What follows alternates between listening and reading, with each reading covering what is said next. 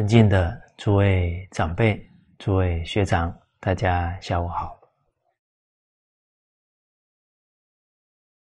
啊，我们接着上一节课啊，一百五十四句啊的京剧啊，曾子讲到啊，君子强其所不能，去私欲，从事于义，可谓学矣。啊，上一节课讲到强己所不能，啊，我们要克服啊自己这一些习气呀，啊，智慧、德能啊，才能不断提升。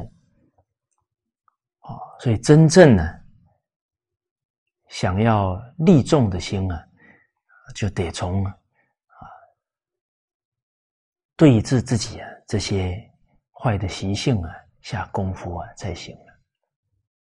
哦，那当然要改掉习气啊，确实不容易啊。我们看很多圣贤人呢，啊，他们修学的心得啊，比方一个怒气呀，啊，喜欢发怒的这个习惯。把它对治了，都要花二十年的功夫啊，都还觉得呢没有完全能克服，啊，才感觉到啊克己功夫啊不容易，啊，所以克服习气啊，确确实实啊非帝王将相所能为啊，啊，他当到天子了，啊，大将军。啊，这几十万大军呢，啊，他毫不畏惧，啊，驰骋沙场，可谓啊勇猛啊。但是让他改个脾气，改个欲望啊，可能比杀了他还痛苦了。啊，所以在佛家啊，传统的建筑啊，一进山门。啊，我们看到天王殿，啊，那首先看到这个布袋和尚啊，南宋时代啊，跟岳飞同时代的啊一个佛家的人物啊，他是弥勒菩萨转世的，啊，那他就提醒我们笑口常开，大度能容。啊，其实这两点就不好做了。好，普天之下没有我不能包容的人。那包含人心里面呢，只要有记人家的过失，啊，心里还有怨，那想要笑口常开啊，都很困难。好，所以心上呢，只记人家的好，啊，念念呢。念人家的恩呢，这个才能笑脸对人。啊，所以《弟子规》说的“恩欲报，啊怨欲忘”，啊，这处事啊非常重要的心态。那天王殿再往里走啊，这大雄宝殿，啊，供奉的呢是释迦牟尼佛。那大雄宝殿。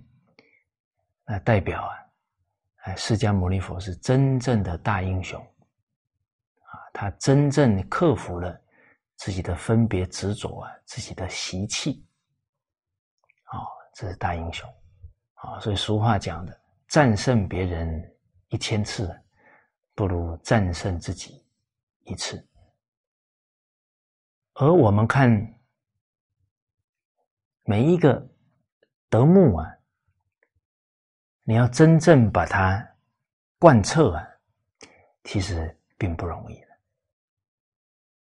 哦，比方，哎，让我们，哎，为人着想，啊，所谓五常，啊，仁义礼智信，这是五常，啊，时时以这个五常存心呢。那是真正的学圣贤之道，啊，离了这个五常了，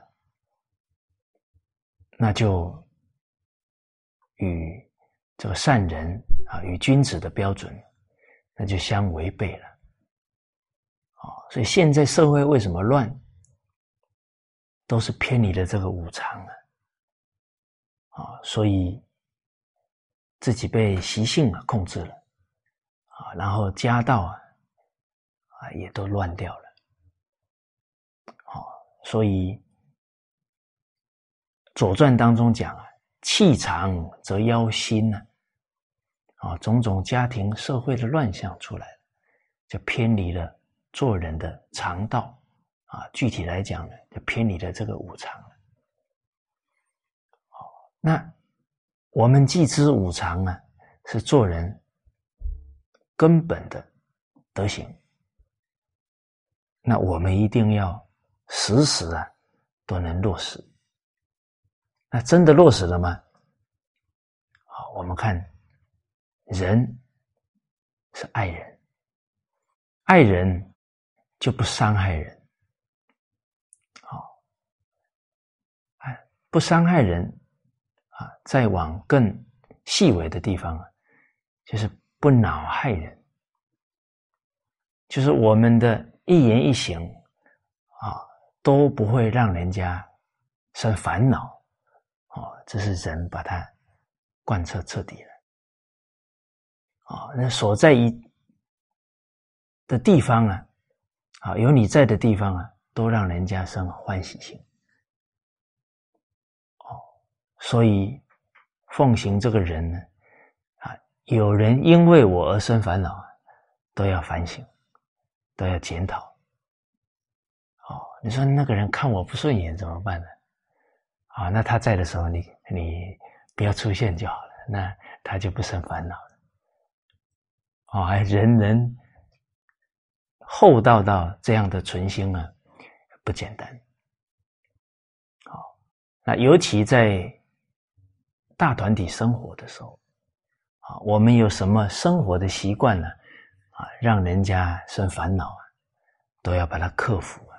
把它改过来，哦，啊，这个是人呢，能讲到不让人生烦恼，啊，这些道理我们都听过了，啊，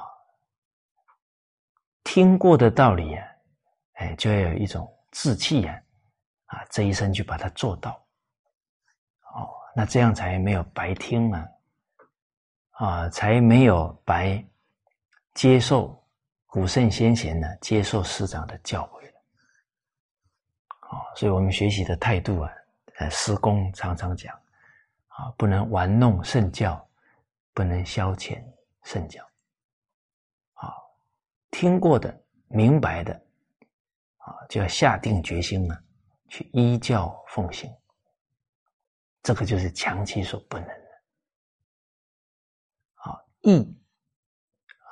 合情、合理、合法，义啊，我们常讲，君子爱财啊，取之有道啊，决定了不取不义之财。哦，那里包含，只要起了占人家便宜的念头啊，这个其实就是不义了。啊义跟利啊是相对的啊！你想占人家便宜了，就自私自利的念头起来啊！所以奉行义啊，就是不能有自私自利的念头起来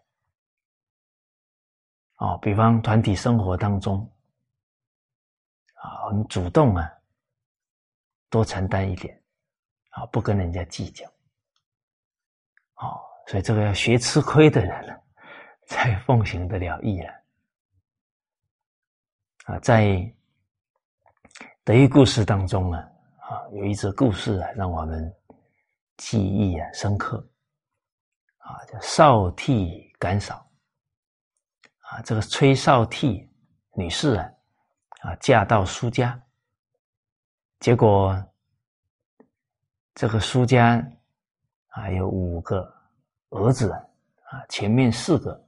啊都已经娶妻了，结果前面四个媳妇啊脾气都特别大，啊常常啊吵架、打架，甚至于啊都拿起啊这个凶器了。哦，这这么严重的情况啊，冲突很大。当时候啊，这个少替要嫁过去啊，啊，亲戚朋友啊非常担心了，啊，但是啊，少替他非常坚信，啊，没有人呢不能感化的，啊，只怕自己啊德行不够，哦，所以这个。对传统文化这些教诲有坚定信念的人，啊，他真的能够转他人生的境界。他过去之后问，啊，因为他是最小的，啊，所以什么累的工作，他都自己啊主动去承担，啊，甚至于婆婆已经交代其他的。嫂子了，那看嫂子脸色很难看呢，不想做了，他去圆场了。哦啊，我最小，哎哎，这个呢，先我来做就好了。那自己有什么好东西啊？或者回娘家了啊？娘家拿一些啊好吃的啊这些生活用品啊，啊，他一回婆家啊，首先呢。把这些东西先送给嫂嫂，啊，送给啊这些侄儿，他很慷慨，哦，很喜欢布施，哦，哦，所以人际关系要好啊，要多请客，啊，先多送礼呀，好，那还有一些。生活的情境啊，他都做到啊，啊，只想着对方啊，没有想自己。啊，有一次，啊，他抱着一个侄儿啊，而且是年节的时候，啊，年节大家都穿新衣服啊，啊，那刚好这个侄儿啊，啊，襁褓当中啊的小孩。啊！突然呢，就撒尿了。那当下呢，这嫂嫂就看到了，就很不好意思啊，赶紧要把这个小孩啊给接过来，抱过来。结果少帝当下的讲了一句话：“好，说嫂嫂，慢一点，好，不要惊动了孩子，惊吓了孩子。”好，所以他完全没有。痛洗他的衣服，啊，念念只想着不要吓到孩子啊，嫂嫂本来很不好意思，当下听到啊，这个小沈这么讲啊，我想啊，这个心肠再硬的人，当下也会很感动啊。哦，他时时都是为他自己的孩。为他的亲生孩子着想，那相处的过程当中，啊，这些嫂嫂们呢，啊，来讲其他人的坏话，啊，这个少替啊，只是听，啊，笑一笑，啊，都没有做回应，啊，其实啊，人假如听到在骂别人的话。一回应了，哇！这讨论起来就越骂越，越批评越凶了。哦，其实啊，这样就有失啊自己厚道的心了。哦，应该是听到别人批评啊，提醒对方啊，记人家的好啊啊，不然其实他越批评了，他整个心情完全都被情绪给控制住了。可是他笑着不回答，对方看没什么反应啊，好像越批评也不来劲了，啊，自己呃讲不下去了，就走了。其实人呢，很多地方你去观察，都是有善根的，有良心的。讲讲讲没回应，讲不下去了，那他良心起作用了，不好意思了。啊，这羞耻心其实每一个人本有的，从这些地方去观察。你说一个人，他再不孝，你骂他，你不孝，他还不高兴嘞。那他那个不高兴、不欢喜，不都是还是有羞耻心吗？哦，所以人确实有本善，看你用什么善巧啊。循循善诱啊，啊，就唤醒了他的羞耻心。那少替啊，就是从生活点滴自己先做啊，哎，一点一滴啊，就把嫂嫂们的羞耻心唤醒了。哦，要不听谗言呢。哦，那他的婢女啊，哎，跑来跟他讲嫂嫂们的不好啊。哇，那他会处罚他的婢女，然后呢，带着这个婢女啊，去跟嫂嫂道歉。所以这么一做啊，首先这嫂嫂们都觉得啊，这个小沈真的打从心里是尊敬我的。哦，哎，打从心里尊敬我。那我要值得人家尊敬啊，他就自重啊，哦，而这些婢女啊，被处罚了，那毕竟啊，这个主子一路以来都这么疼爱他，啊，所以你要打一个人呢，还得他 信任你啊，你才能处罚他，不能跟他结怨呢。好，所以这些婢女是很忠诚的，这么一打啊，还接受教训呢。啊，原来啊，他假如养成这个批评别人啊，背后讲人家坏话的习惯，他以后出嫁绝对啊没有好日子过。到时候家族里面啊，因为这些话他不和睦了，啊，最后啊，他铁定啊也不可能有幸福的人生了。哦，他能够，哦，都能不批评别人，哦，都能看别人的好，尊重别人，啊，他以后出嫁了，才能跟人和睦相处，哦，所以他的主人，他看得很深远的，而这个故事当中，我们看到，啊，人，啊，往往啊。都是想着自己要获利呀、专利呀，啊，那辛苦的工作啊都要推辞啊、辞劳啊，啊，好讲人家的坏话、好惨，啊，喜欢听这些别人的是非长短，啊，但是少替呢，啊，慷慨，啊，然后欢喜去承担工作啊。然后，哎，不听谗这些谗言呢，哦，然后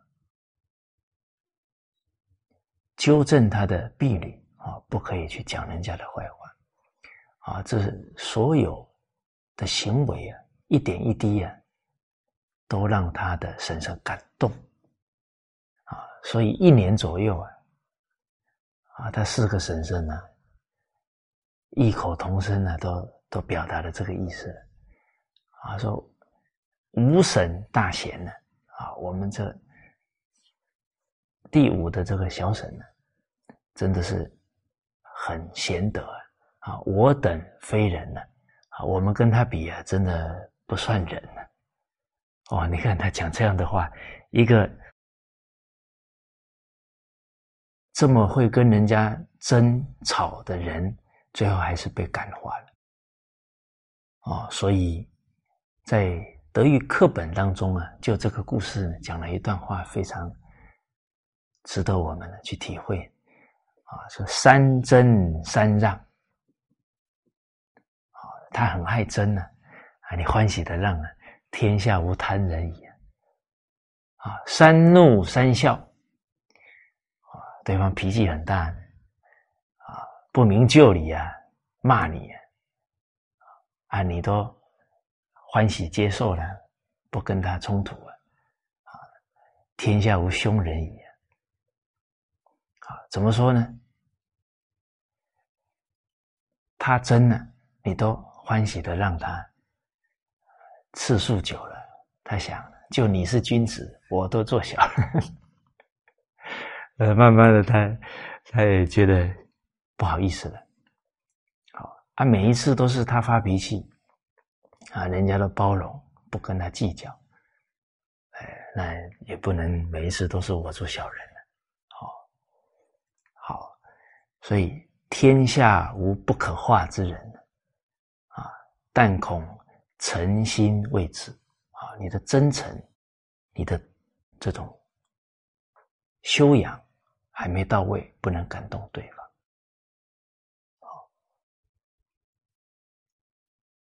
好，啊，所以我们刚刚谈到啊，这个无常啊，人要做到不恼害，义啊，又做到不占一点便宜，不取不义之财。啊，所以这个义呀，啊，佛家解释啊，不予取。哦，你不是不占便宜啊，你要拿一个东西呀，没有经过人家的同意呀，这个都都是不义的行为，都是啊，有犯盗戒的行为了。哦，所以今天啊，我们在团体当中啊，要用公务啊。一定要给负责的同仁打过招呼，才能拿啊，不然都是不义的行为了。好，啊，在一起工作了，啊，想让人家多做一点，自己少做一点，这个都是不义的行为。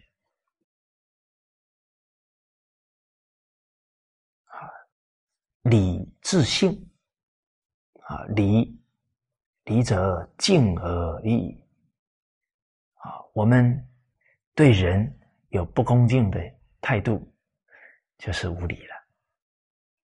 啊，你从根本上下功夫还不容易的。啊，要学就要真干了，学真的了。哦，所以《礼记》教我们如何真正做到礼。《礼记》开篇曲礼第一句话就点出来了：无不敬。啊任何时候，任何地方，啊，面对所有的人事物，这颗恭敬心不可以失去。啊，所谓“道也者，不可虚离也，可离非道也。”你这个恭敬心没有了，就不在道中了。啊，你的学问呢，你的功夫啊，就断了，不能相续了。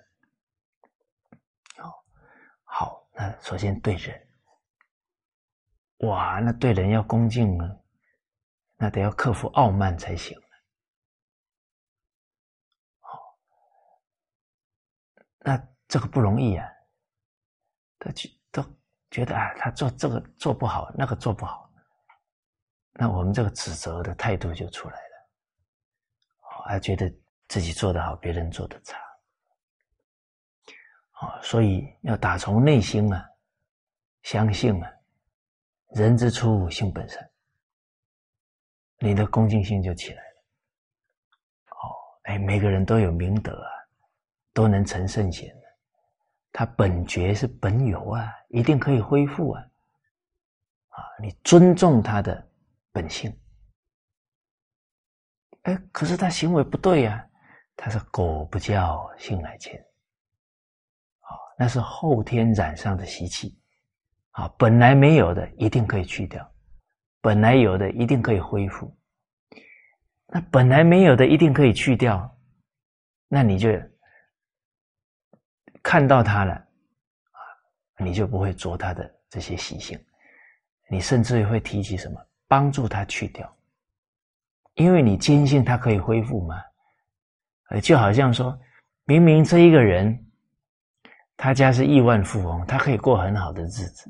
结果他现在不知道了，他去当乞丐啊，每天有一餐没一餐，饿得要死。啊，你会怎么做？啊，你会说饿死他算了啊？他没有人吃心了。哦，你会赶紧让他明白，他是本来就这么富有的。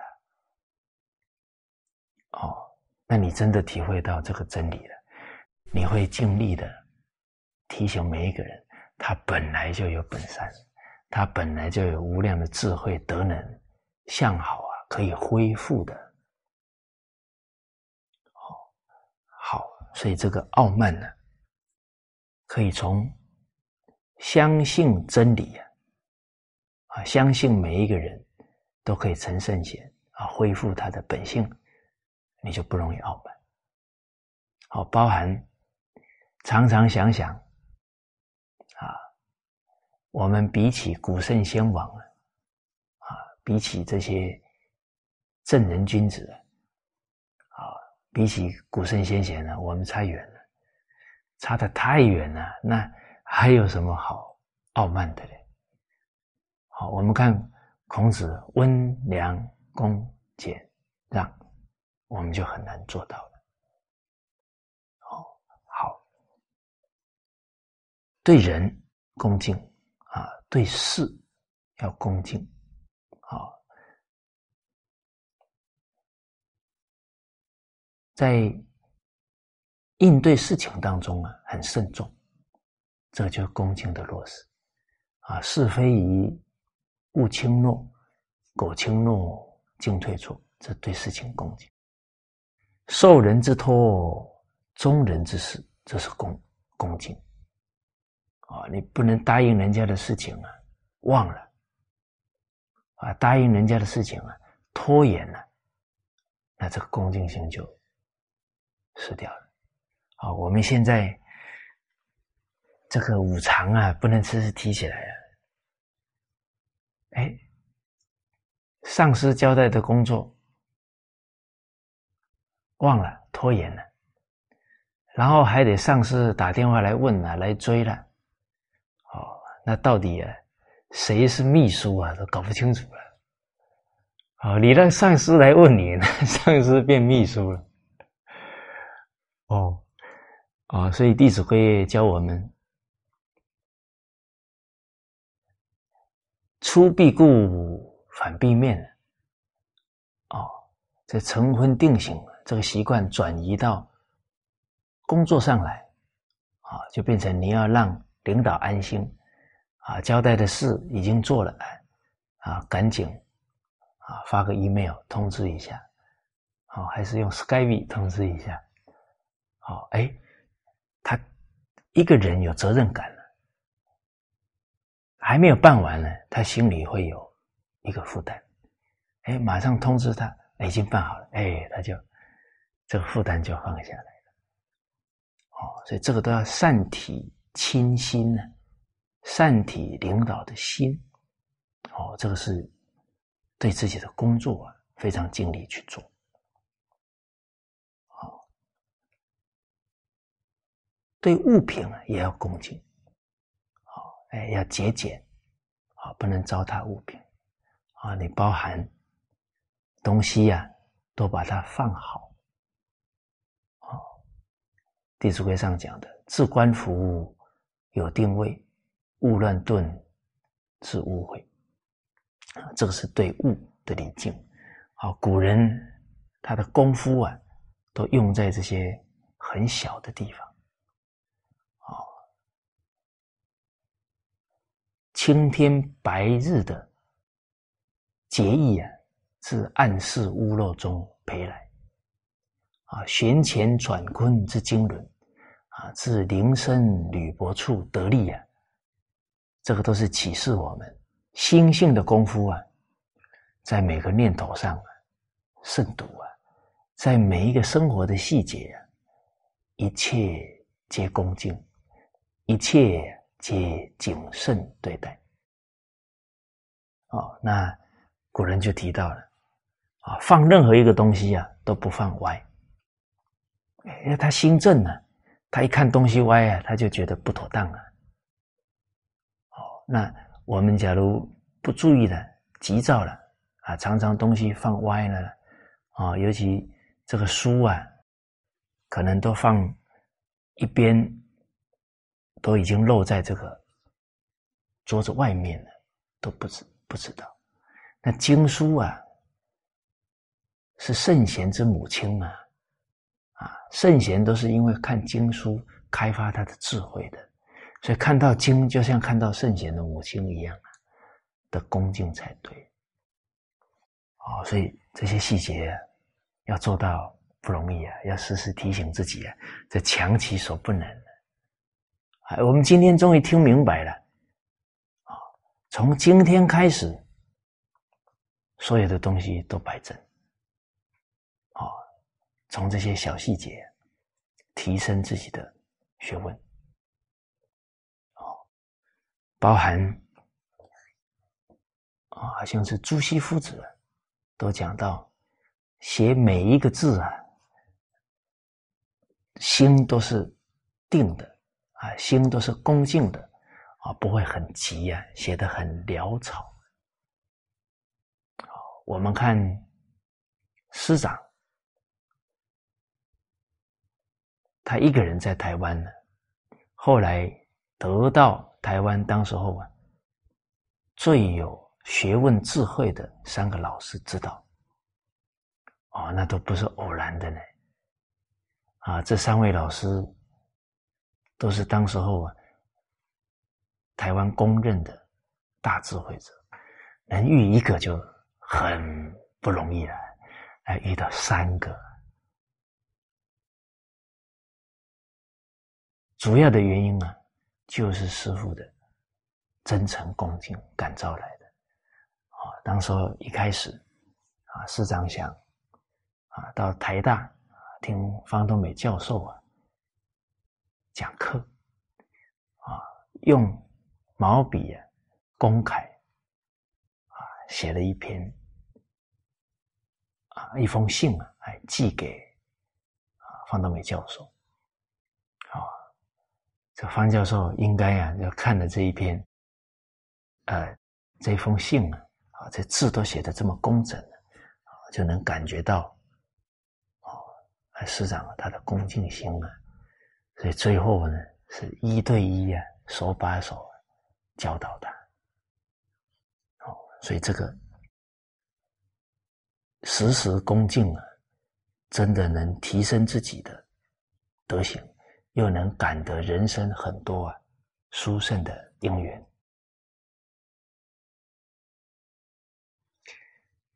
啊。智啊，就是理智，时时啊不能感情用事。哦，那等于是自己的。心呢起了一点情绪了，都要赶紧能够觉照到，赶紧能够调伏。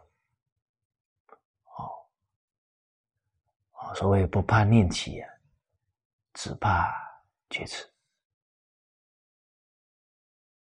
哦，那当然，这个得在念头上下功夫啊，才有办法理智。你念头控制不了啊。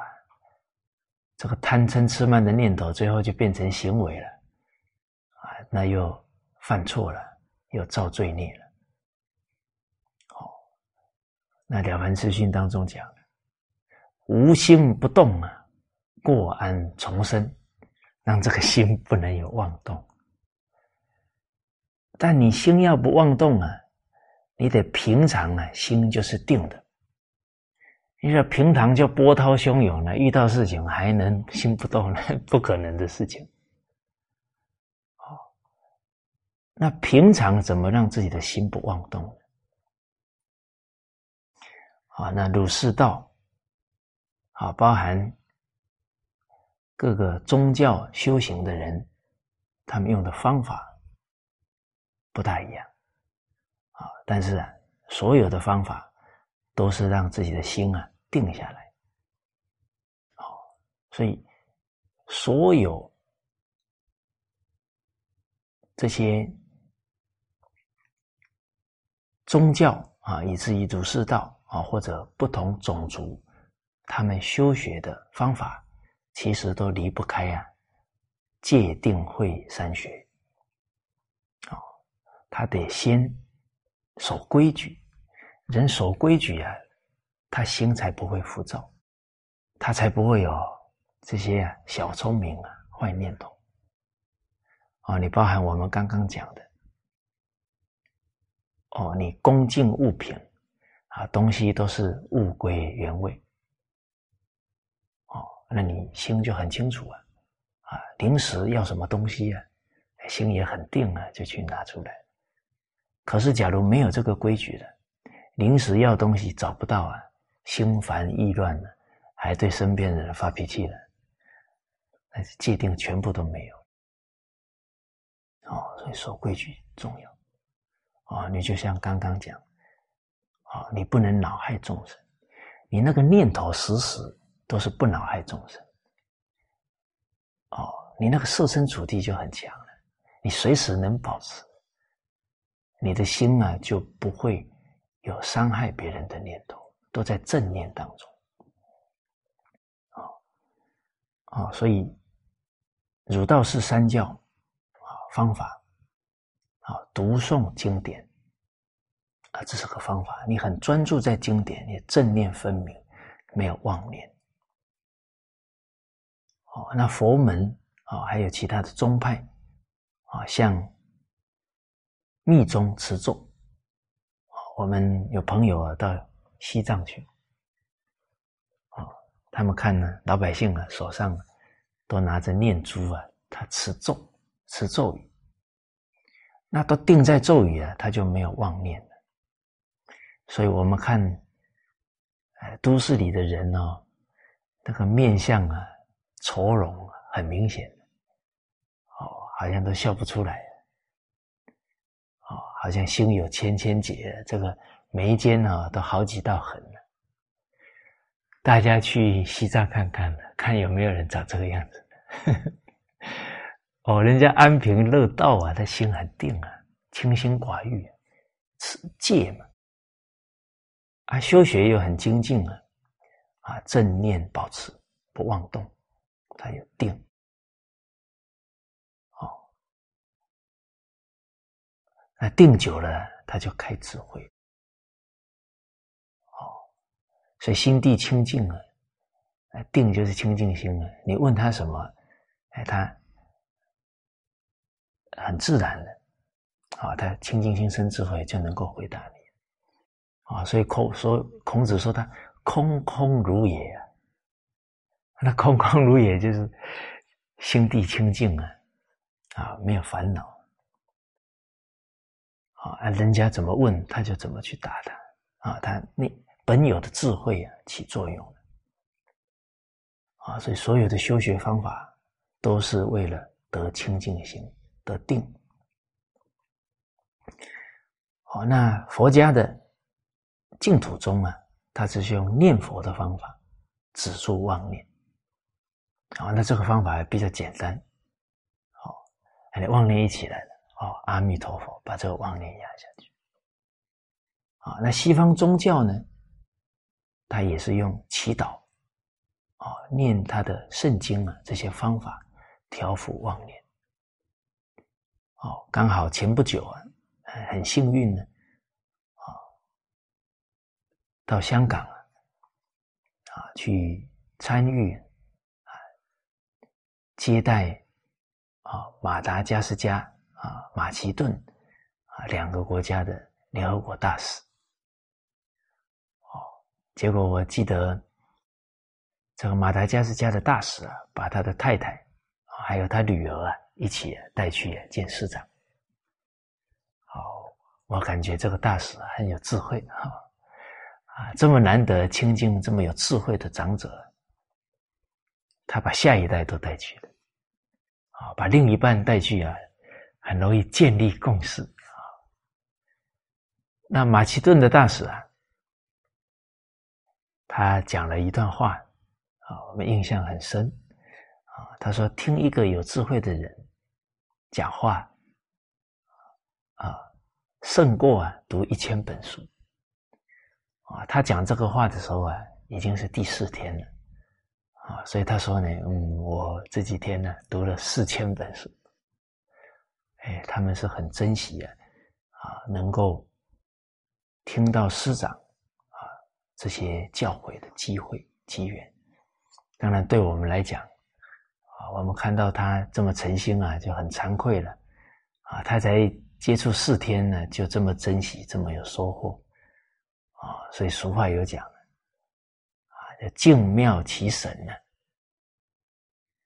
啊，这个旁边的这个庙很很兴旺啊，都是很远的人来，恭恭敬敬的来朝拜啊。结果在庙旁边的人都觉得没什么，不珍惜了。所以，其实这一句成语啊，也是提醒我们，人有一个习性啊。就是拥有之后啊，不知道珍惜，啊，容易得到的呢，反而不知道珍惜。我们现在看，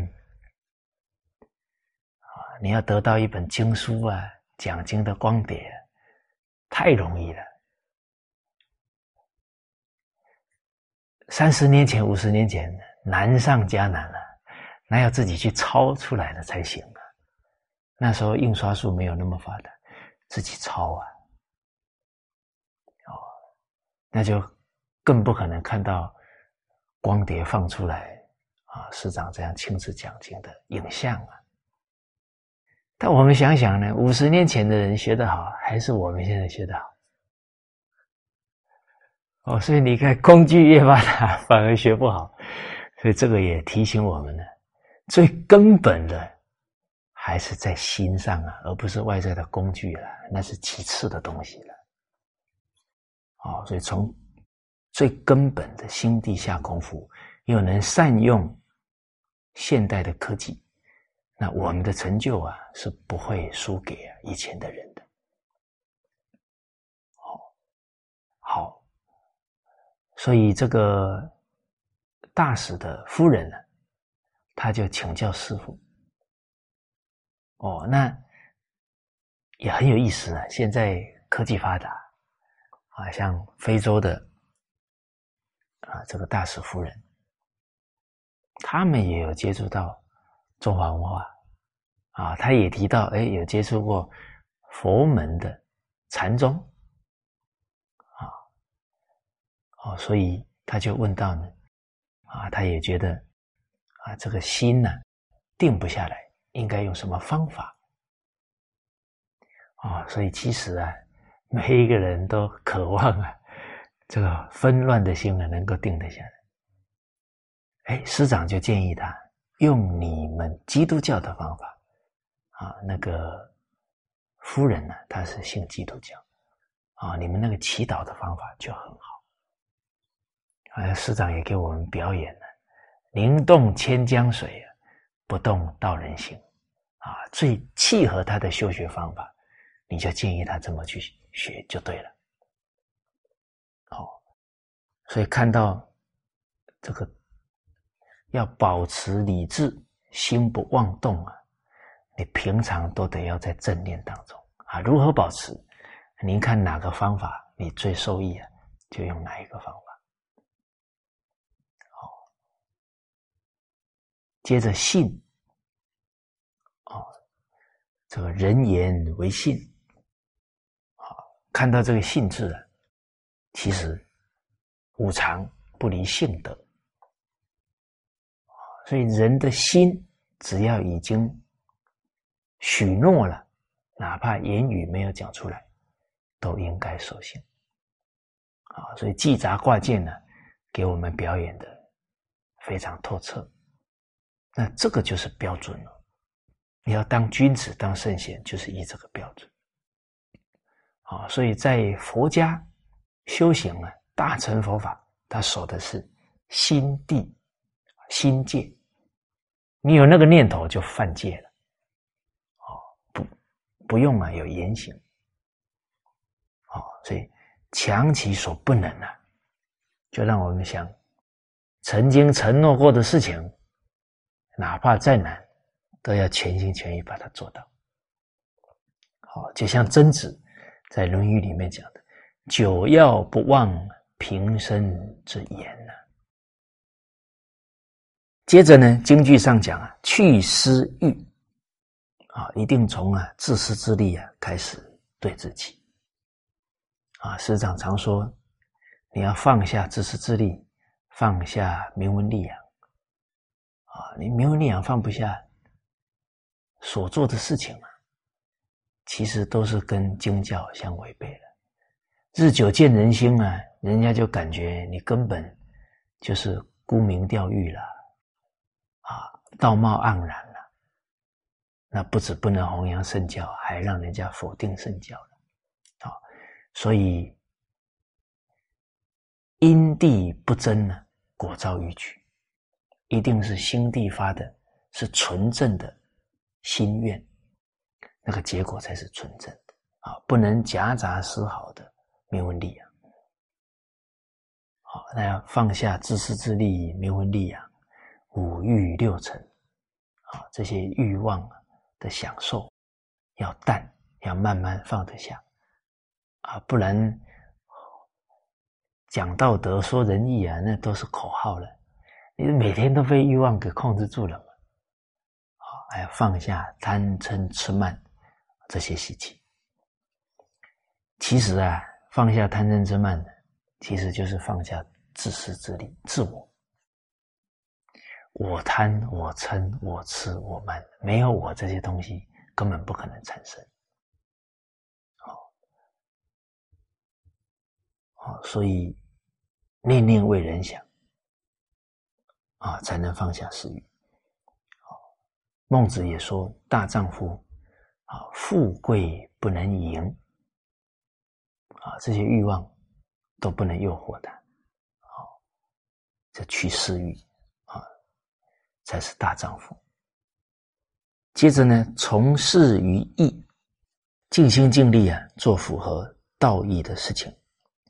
啊，其实我们看到这个义啊，人要有情义，要有恩义，要有道义。哦，所以对家里的人都要有道义啊，对朋友、对国家、对团体、对领导。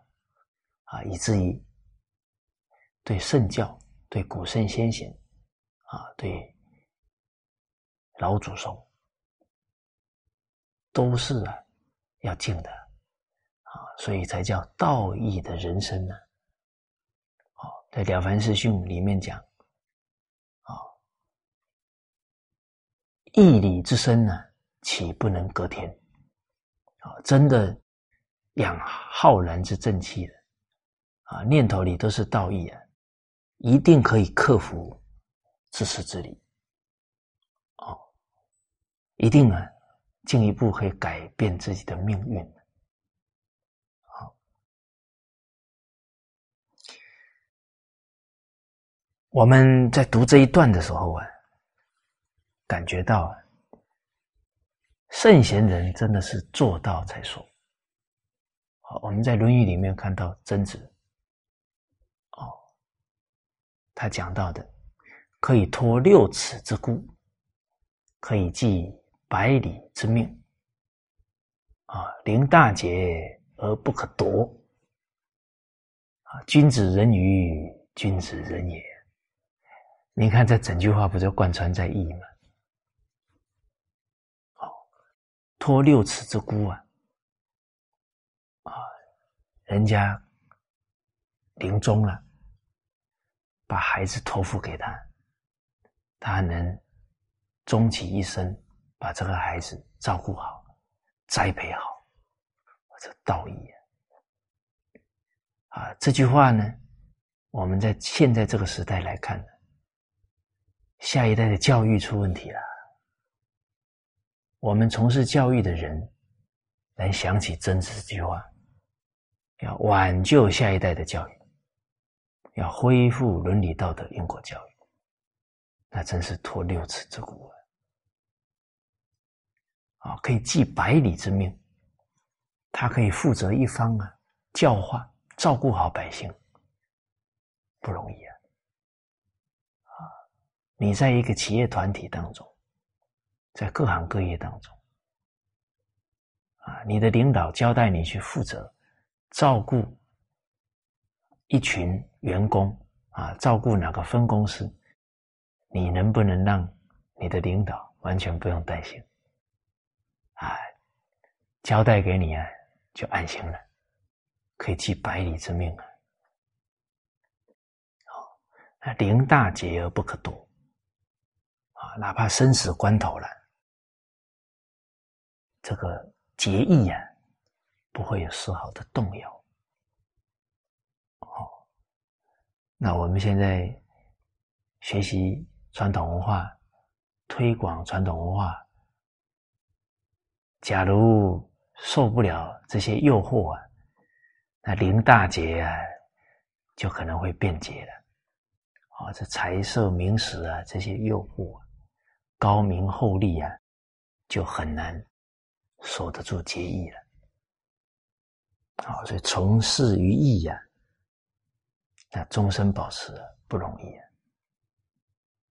好，那我们想起曾子啊，在《论语》里又有一段话讲：曾子有疾呀，他生了重病啊，招门弟子啊，把学生都招过来，然后对着学生讲。啊起无足，起无手。好，战战兢哎，战战战兢兢，如临深渊，如履薄冰。啊，而今而后啊，无知免服啊，小子。啊，我看到这一段很感动啊。曾子生了重病了，他还想到教育。学生的这一份道义啊，他没有顾及自己的病痛啊，把学生找来，因为他怕以后没有机会啊，启发他们，啊，让他们看看他的手，看看他的脚都很完整了，因为身体发肤受之父母啊，所以他终其一生保护好身体啊，无愧于父母给他的身体。哦，所以他都是以战战兢兢的心啊，来保护好自己的身体，来保护好自己的德行，不能以身呢羞辱了父母，羞辱了祖先。啊，这从今以后啊，啊，我不用再担心了，我免掉这些过失了。啊，他终其一生保持了。好，以这个呢，来。以身作则，表演给他的学生看。我相信啊，这学生是老师病重临终啊，这么表演，每一个人一辈子都忘不了了。好，而从事于义呀，我们在四千五百年的纲领当中啊，看到。正其义，不谋其利；明其道，不计其功。正其仪，明其道，其实就是道义嘛。好，不谋其利，不计其功，就是不能有功利的想法了。结果现在幼儿园就教功利了，那那怎么教出圣贤君子？从心地上就引导错了，哦，哎，那每一个行业都是要从义去做吗？绝对正确。人生以服务为目的嘛，啊，就像商业啊，一般我们对商业的印象就是利字当头，错了。利字当头呢，这个在商业界不可能有大成就。都是把义摆前面的人，才在他的这个商业才能够长长久久。啊，我们看同仁堂，啊，他这个企业啊，比美国多一百多年了，三百多年的企业，啊，好几次国家的危难，甚至于可能倾家荡产全部都是拿出来为了国家义呀！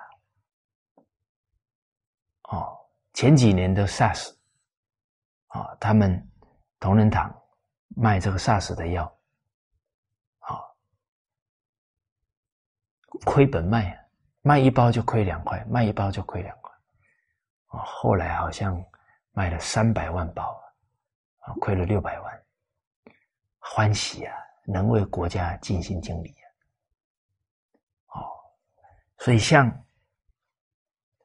安徽有徽商，山西有晋商。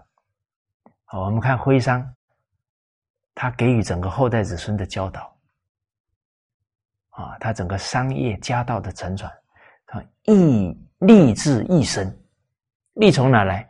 你尽了义了，他就生了，财自道生，钱财从哪？从你行道当中才能生出来，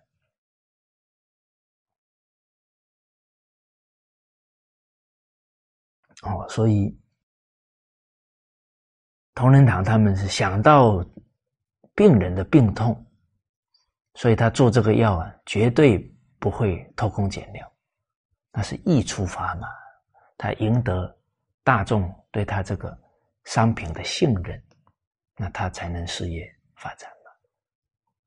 好而我们要守好这一颗道义之心啊，就是人只要想着呢，要给自己方便，要给自己舒服啊，那这个念头就是立心了。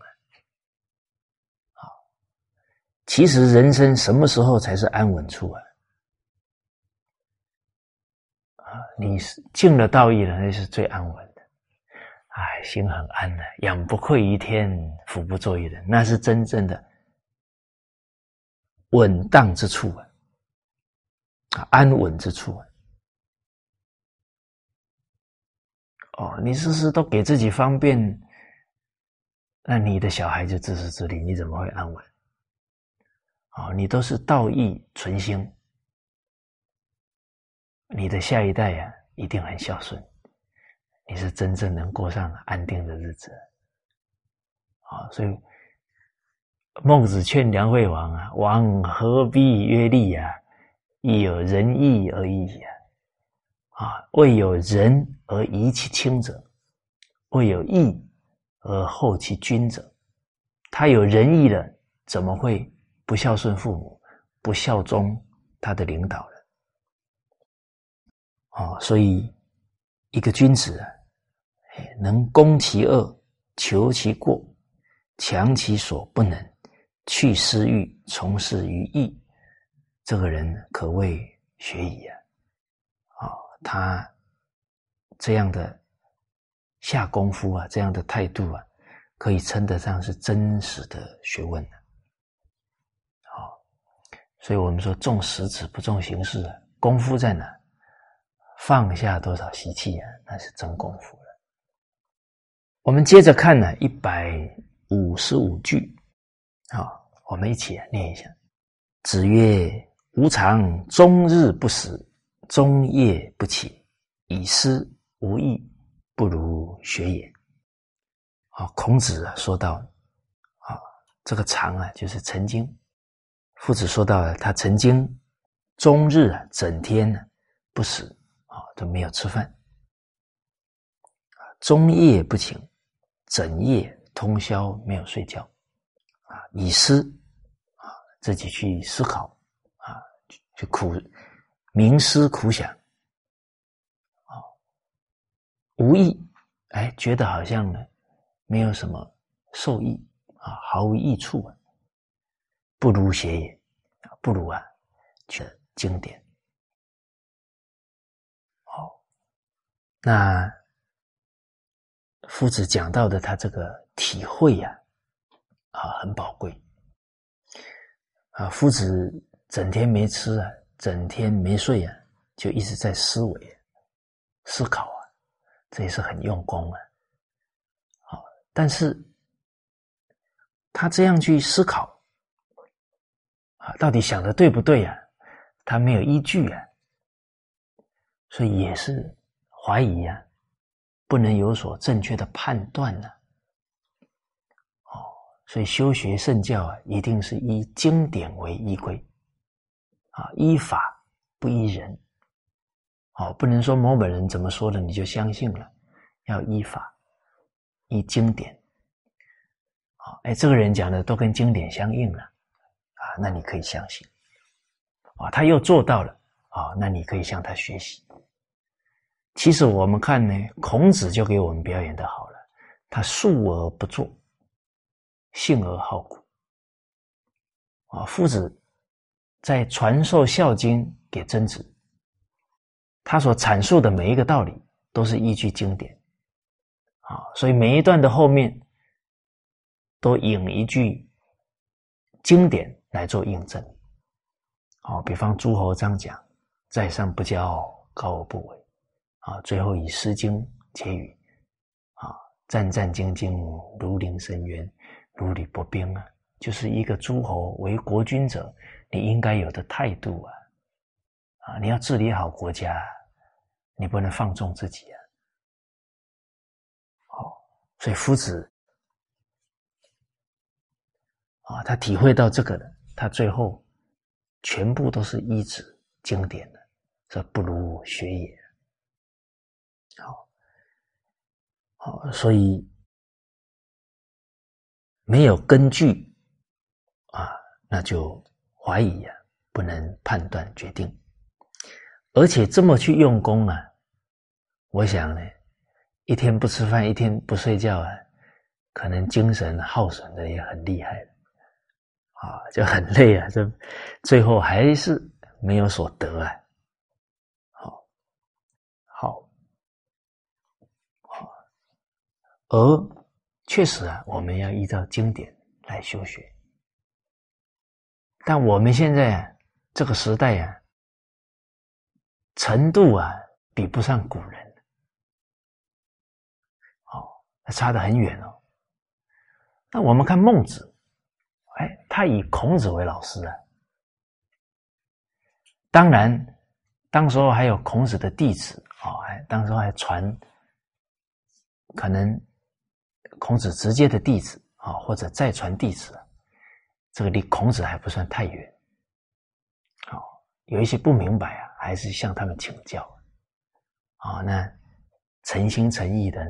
来领受夫子的教诲，啊，虽然不能直接听夫子教诲，啊，最后有大成就啊，成为亚圣，啊，这整个世界都称孔孟啊，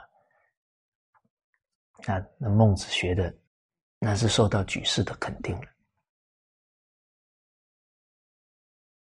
啊，所以又有一句话讲啊，圣教无人说啊。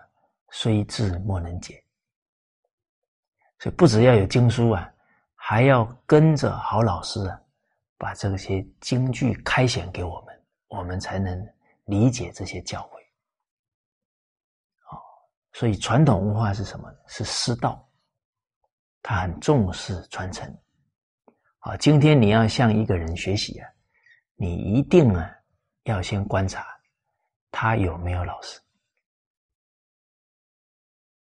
他没有老师，他怎么可能会明白这些经典的道理？啊，我们观察到啊，现在所谓的邪师啊，好像都没有在说他有什么老师，啊，都很夸耀自己很厉害啊，那个都绝对不是有政治正见的人，啊，一定是重视师道、有师承，啊啊，借由。啊，这个好老师的引领啊，啊，能够深入经藏，啊，而这个好老师啊，他所讲的一切，他一定会引经据典的来证明，他不会乱讲，啊，而且会时时提醒啊我们，啊，要依法不依人来修行。好，那这一。句经文呢，也提醒我们呢，每一天呢，啊，不要自己啊胡思乱想，啊，一有空啊，多听经，多读经典，多明理，啊，明理之后啊，赶紧下功夫啊，去依教奉行。接着我们看呢，一百五十六句，啊，经文讲到呢，见善必自存也，见不善必自行也，故非我而当者，无物是也；是我而当者，无物有也。谄媚我者，无物贼也。啊，经文啊，一开始讲到，见善必自存也。看到善行，观察到别人的优点，啊，马上把它记在心上，进而去效法，啊，进而去对照自己，啊，一丝不苟的呢，自我对照，自我要求，啊，进而学习效法。啊，这是很懂得下功夫的人。啊，历史当中啊，舜王做的非常好。啊，孟子赞叹舜王，就是他就是这么做的。啊，孟子讲到啊，舜王当时候住在山林当中啊，他也是个农夫啊。啊，走在这个森林里面呢，跟一般人差不多。那可能走着走着，旁边还有一只母猪啊，哦，那都是跟他们为伍啊。可是为什么他后来不平凡，成就智慧德行，成为天子？因为他的差别就在呀，舜王闻一善言，啊，听到一个好的教诲，见一善行，啊，看到别人一个好的行为了。他就全心全意去做到，啊，若决江河啊，他那个力行的态度啊，力量啊，就好像那个江河溃堤一样，啊，谁都不能阻止他依教奉行。哦，哦，所以他能有这么高的成就。那我们也以舜王为榜样啊，从当下。看的每一句教诲，转自己的心念态度啊，要把它做到。好，刚好师长啊有一个墨宝啊，何大愿必有余愿，安可以为善？啊，这一生真正要跟人相处，让人生欢喜心啊，不让人呢。怨恨自己呀？如何做到呢？啊，师长在墨宝里面讲，引了这些圣王的榜样啊。汤曰：“万方有罪，罪在正宫。”庄子曰：“以德为在人，以事为在己。”发生任何事情啊，是我不对。有好事了，成就好的功业了，都说啊是别人的功劳啊。团体里有做错误了，马上啊还是我做的不够，哦，都是啊让功于他人啊，然后一有事情都是自己先反省，这样的人呢，人家不可能埋怨他。他又没有去指责要求别人，啊，正己而不求于人，则无怨。啊，自己还不正就求于人，他就不可能。哦，不可能呢，人家不埋怨他。啊，接着经文讲：见不善，必以自行也。弟子规讲的：见能恶，即内省，有则改，无加警。他见到人家的不善呢，一定呢戒慎恐惧的反省检讨，啊，警惕自己啊，不要跟他一样。确实啊，人要反省自己不容易啊，这当局者迷啊，啊，往往从看到别人过失，他能随时反观自省啊，就能很好的洞察自己的缺点不足了。啊，接着说到啊，故非我而当者，无是也。啊，所以批评指正我啊，非常恰当的人啊，是我的好老师啊，是我的贵人。因为我们不知道过失啊，他这一天就蹉跎了，就浪费掉了。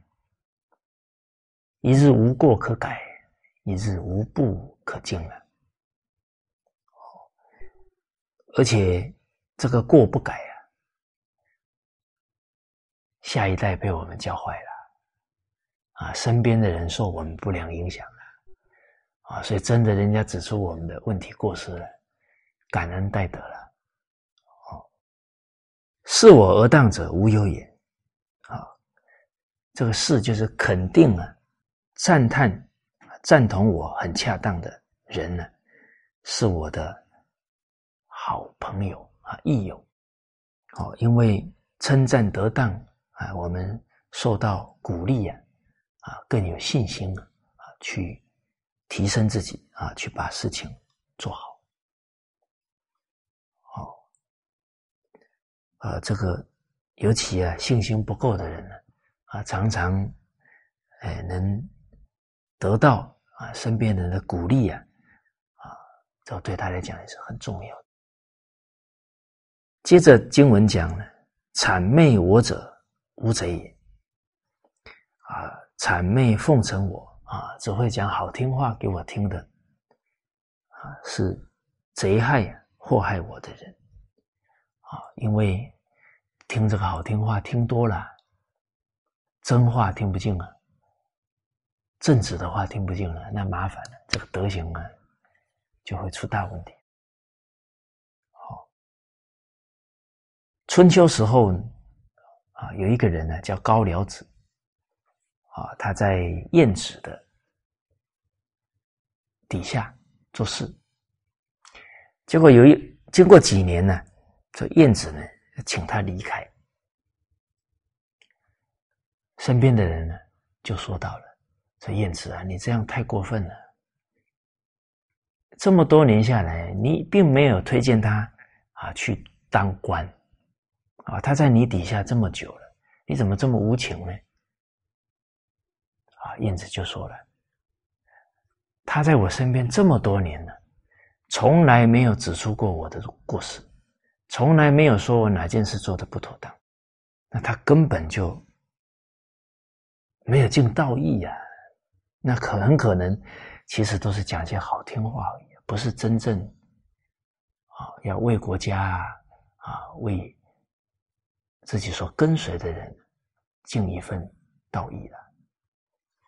好，所以这个啊，他对我很好，什么才是真正的好啊？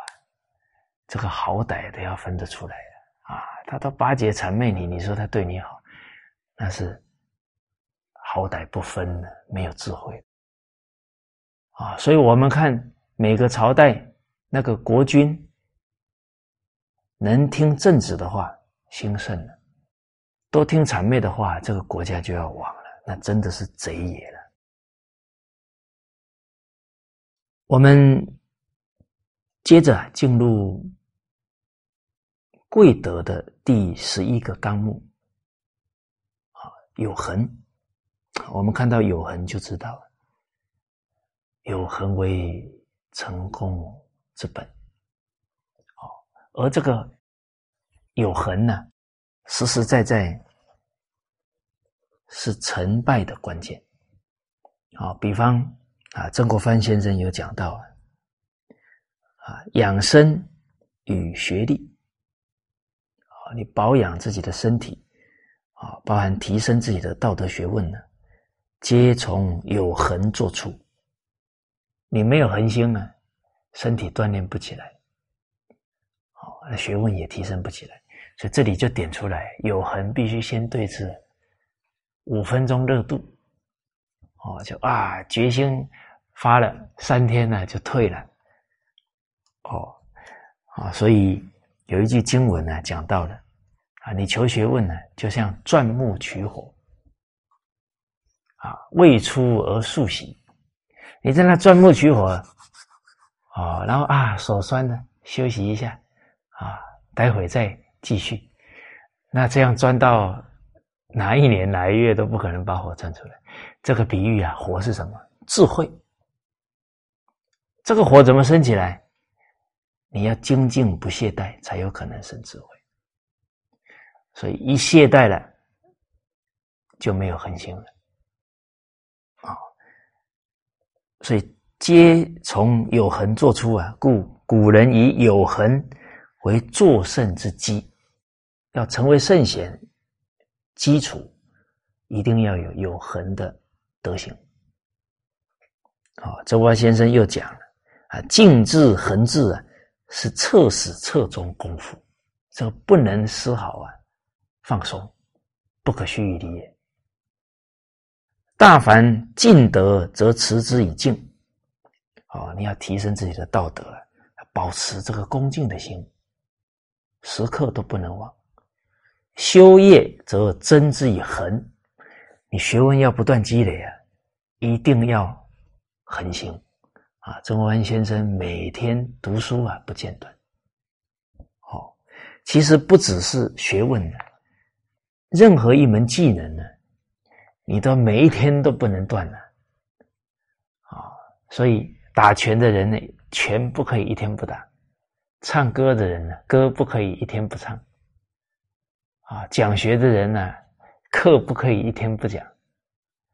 哦，包含康熙皇帝讲哦，康熙皇帝的书法写的真是庄严了。啊，他在给孩子的教诲当中就讲了，他没有一天不练字，哪怕再累再繁忙，他一定还是会练几行，所以他的功夫啊没有间断。好，好。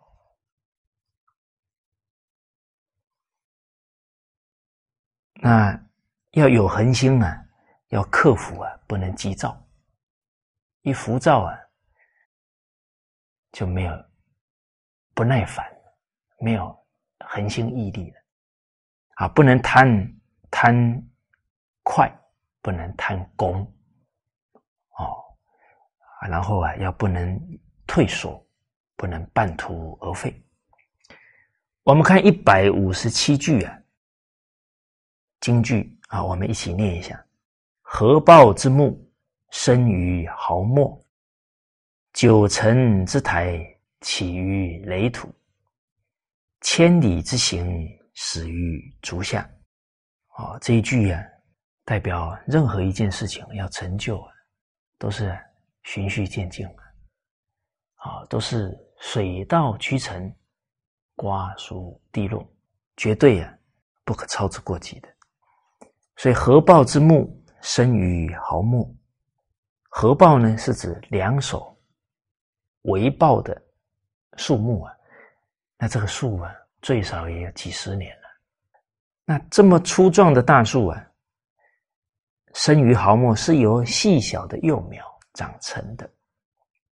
那每天不断的灌溉施肥，哎，几十年呢，才长成这样的参天大树。啊，九层之台起于垒土，九层高的楼台呀，也是由啊一抔土啊慢慢这样堆积上来的。啊，千里之行始于足下，啊，千里远的路途啊，也是从脚下第一步啊迈开来，啊，一步一步积累出来的。啊，所以有一句格言讲的。啊，日日行不怕千万里啊！啊，常常做不怕千万事啊！事情很多啊，只要有耐心、有毅力、恒心，不怕不能把它一一啊做稳妥。所以孟子也讲到啊：“夫仁义在乎熟而已矣。”你要契入仁爱的大道啊！其实你只要做到熟，这个熟就是你念念能够保持它，你慢慢就契入进去了。哦，所以我们在想啊，我要多久才能学得成呢？常常这么想就学不成了，这太急了。你就一点一滴功夫啊，一丝不苟的去下，啊，就对了。好，那孟子又给我们一个前方便了，叫抢速而行，求人莫敬焉呢。你要弃入仁爱大道，这个抢速就是不能丝毫啊，啊，有去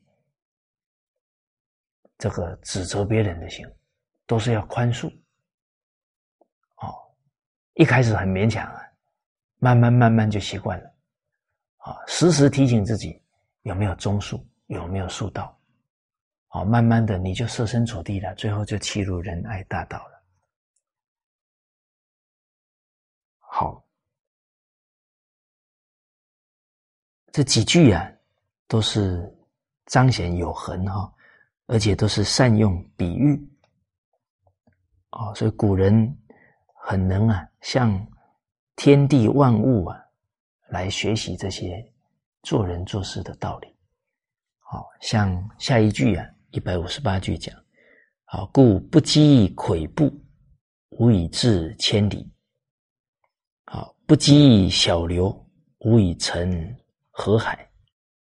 啊，这个跬步啊，就是人踏一步啊，叫跬。啊，是左右各迈一步啊，叫一步。好，所以踏踏一个脚步出去啊，是指半步啊，就是跬。所以不积半步啊，慢慢这样积累前进啊，无法远行到千里。不汇集滴水啊，不汇集这些细流啊，那无法成为啊浩瀚的。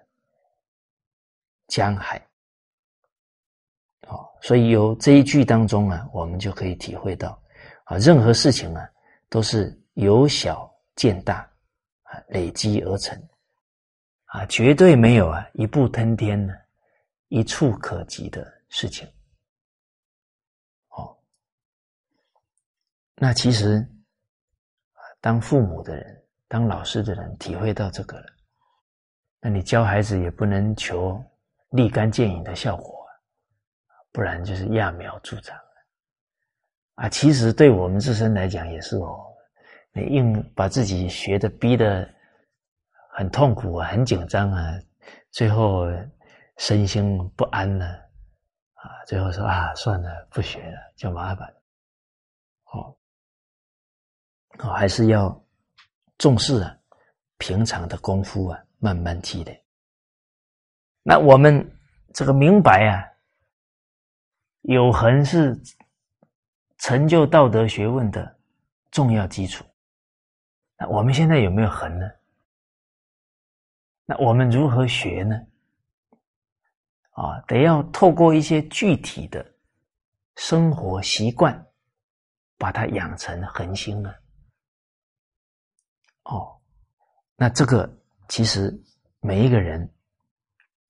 一定有自己的方法啊，慢慢去养成恒心啊。比方，哎，曾国藩先生三个习惯，我们每天都可以做啊。哎，每天泡脚，实实在在讲啊，不多花时间呢。你把热水烧好了，你边看书可以啊，不浪费时间，但是对身体有帮助。哎，真的呢。只要一个好的方法对身体好，你每天做铁定见效。哦，你每天练一段八段锦，保证你身体明显提升。好，再来每天看十页历史，我们可以每天看一则德育故事。啊，你真的每天贯彻哦，哪怕今天眼睛都已经张不开了，哎呀，还没看德育故事。啊！马上从床上弹起来，还是把它看完。